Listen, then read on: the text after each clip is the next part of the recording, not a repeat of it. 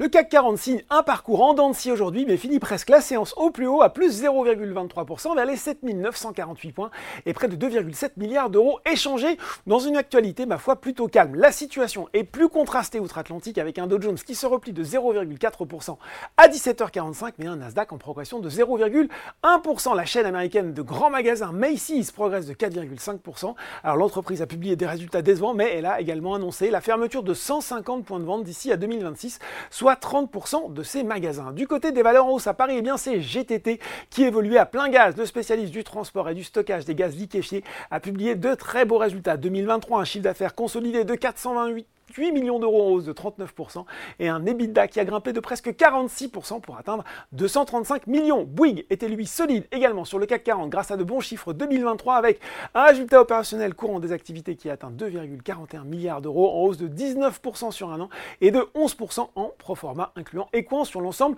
de 2022 sur le SBF 120. Clariane et Plastic Omnium sont également bien orientés. Du côté des valeurs en baisse sur le SBF 120, c'est Seb qui était le plus à la peine.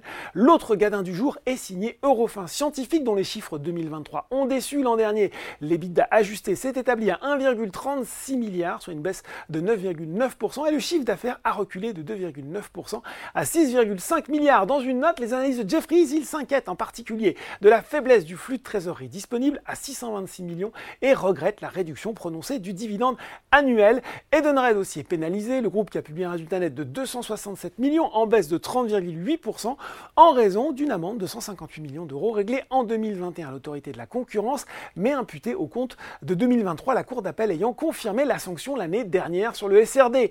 Casino poursuivait son rallye haussier, plus 43%, alors que c'était justement l'inverse pour Rallye, moins 50,6%.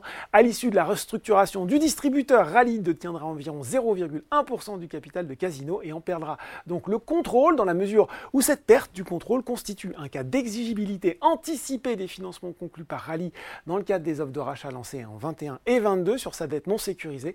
Il sera donc en cessation des paiements à compter de la date de réalisation de la restructuration financière de Casino. En conséquence, il sollicitera alors la résolution de son plan de sauvegarde et l'ouverture d'une procédure de liquidation judiciaire. Voilà, c'était un peu long, mais il fallait l'expliquer dans le détail. En attendant, c'est tout pour ce soir et n'oubliez pas, tout le reste de l'actu éco et finance est sur Boursorama.